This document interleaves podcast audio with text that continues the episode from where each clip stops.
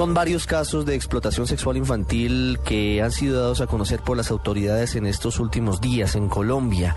No es un fenómeno exclusivo de nuestro país, por supuesto, pero ha generado gran preocupación que se haya detectado este delito que afecta a los niños y a los jóvenes en varios lugares de Colombia en Cartagena, en Barranquilla, en Medellín y en otras ciudades, incluso en el eje cafetero. Parece ser un delito que está afectando gran parte del territorio nacional. Hemos querido llamar hoy al Instituto Colombiano de Bienestar Familiar para que nos diga si esto obedece a un crecimiento del delito o a que se está visibilizando con mayor notoriedad en este momento. Por eso saludamos a esta hora en el radar a Ingrid Rufín, que directora nacional de protección del ICBF. Doctora Rufín, que buenas tardes. Eh, buenas tardes, Ricardo, y a toda la audiencia. Gracias, doctora Rufín, que quiero preguntarle primero si estos operativos que se han adelantado en los últimos ocho días tienen como principal indicador que se está disparando, está incrementándose la explotación sexual infantil en el país, o a qué obedece que hayan eh, producido tantos resultados en los últimos días las autoridades en contra de estos criminales. Mira, esto obedece a la preocupación que tiene el gobierno nacional y las agencias que trabajan en este tema, porque realmente, si bien es cierto, nosotros no podemos dar cifras exactas de cuántos niños, niñas y adolescentes están siendo explotados sexualmente, sí tenemos conocimiento de que hay sectores que de manera tal, hay delincuentes que se están dedicando a, a coartar, a reclutar niños y niñas eh, para ser explotados con fines sexuales. Eh, el gobierno nacional, el Instituto Colombiano de Bienestar Familiar está alerta, está presto a desmantelar con la justicia, desmantelar estas bandas que se dedican a este, a este delito. Eh, asimismo, también nosotros tenemos una condena no solamente a los que hacen el reclutamiento de estos niños y niñas, sino también a quienes utilizan eh, a los niños eh, los servicios, quienes compran estos servicios por parte de los, de los proxenetas. ¿Por qué a veces queda la sensación de que las familias no hacen lo suficiente o se hacen los de la vista gorda, como decimos popularmente, frente a este tipo de casos, porque llegan las jovencitas con una cantidad de artículos, con teléfonos celulares, con ropa nueva, y a veces en el hogar no les preguntan de dónde sacan el dinero. ¿Hay indolencia o hay ignorancia en algunos sitios, en algunos hogares, como combustible de la explotación sexual infantil? Mira, yo creo que se conjugan una serie de, de factores los cuales eh, no podemos decir que todas las familias. Claro que seguramente hay ignorancia, hay unas, hay que recuperar estas relaciones que deben tener los padres o los, los cuidadores adultos responsables eh, de los jóvenes, de los adolescentes, eh, generar espacios de comunicación y de confianza. Yo creo que se ha perdido mucho la confianza también y las maneras en cómo los padres hoy en día tienen que abordar las relaciones con los hijos. Hay situaciones también, no vamos a, decir y a, y a que por las situaciones de pobreza y demás se vean abocados. Yo creo que todo radica en cómo se pueden comunicar los hijos y los, y los padres o los adultos que son responsables de los menores de edad.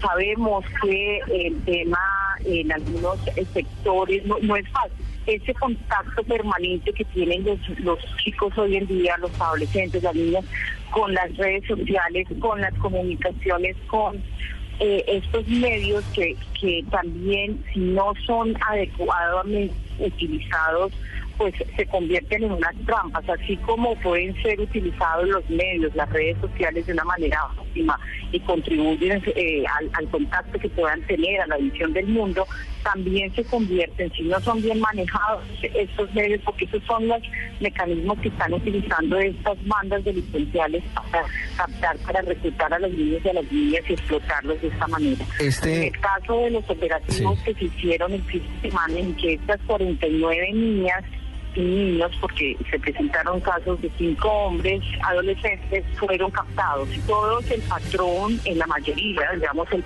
fue a través de el Facebook, del Twitter, de, los mensajes estos de comunicación donde estaban siendo invitados a la fiesta, al paseo, y sí la responsabilidad también de los padres de saber dónde están sus hijos. Yo creo que también hay que hacer un llamado fuerte mismo a los, a los, al sector educativo, a los cuidadores, a los educadores, porque lamentablemente también en los colegios se están eh, estos, se están infiltrando estos reclutadores. Claro, en ese caso, en ese caso, doctora Rufín, que yo quiero que le cuente a, a los oyentes y advirtamos a los padres y a los adultos de qué manera se puede hacer un control, porque a veces no es fácil, y menos en una etapa como la adolescencia, y usted lo sabe, aunque el control lo tienen los padres. Usted sabe que es una época de rebeldía, que yo quiero tener mi independencia y que yo no le muestro a mis papás eh, mi cuenta en Facebook, ni mi cuenta en Twitter, ni mi teléfono celular. Es fácil hacerlo, pero yo creo que si los padres hacen un llamado a una advertencia de esos riesgos que pueden estar eh, corriendo los adolescentes, en este caso a través de las redes, creo que ahí es donde tener que erradicar la comunicación. Los niños y las niñas, los adolescentes tienen que también sentir que tienen un espacio en sus familias donde pueden comunicar, donde pueden alertar, donde pueden advertir. Ese es el principal, el, digamos, el elemento que digamos que puede ser protector, la comunicación entre padres y, madres. A veces hay épocas en que no es, no es fácil, pero los padres siempre tienen que estar presentes donde cuáles son los amigos que están rodeando a los hijos. Yo creo que todos tenemos que empeñarnos en convertirnos eh, en, protectores, sencillamente, y no solamente el rol que puede tener la familia, sino eh, todos los entornos, en las comunidades, hay que estar alertas eh, de, estas situaciones. Doctora Rufín, que hay estadísticas de cuántos niños y niñas son eh, víctimas de explotación sexual aquí en Colombia. Es un tema difícil, pero tal vez tengan un aproximado, un estimativo. Mira, nosotros podemos dar cuenta de los adolescentes, de los niños que ingresan al sistema, a nuestro sistema de protección. El año pasado, por esta vulneración, ingresaron 233. Este año ha bajado, digamos, la situación a agosto era de 98 casos por este tipo eh, de vulneración que es eh, como ingreso. Hablar de cifras en el país sobre explotación sexual infantil es caer en el de porque como es un delito, quienes se dedican a cometerlo utilizan estrategias para esto, para minimizar, minimizarlo, para esconderlo. Entonces vamos bajando, pero de todas maneras yo creo que hay que incentivar eh, este tipo de operativos, pero también para generar espacios donde los chicos y, las niñas eh, puedan también estar seguros. Algo para finalizar, nos concentramos a veces en atacar a las redes de proxenetas, pero poco se hace, aparentemente, en contra de quienes pagan por sexo con menores. ¿Cómo se ve esto desde el bienestar familiar? El proxenetismo o quienes explotan directamente a las niñas o, tienen relaciones con, con los menores de edad tienen unas penas de entre 14 em, y 25 años. Es Ingrid Rufinque, directora nacional de protección de bienestar familiar, con nosotros hoy en el radar, hablando sobre esta terrible realidad que afrontan miles de niños en nuestro país.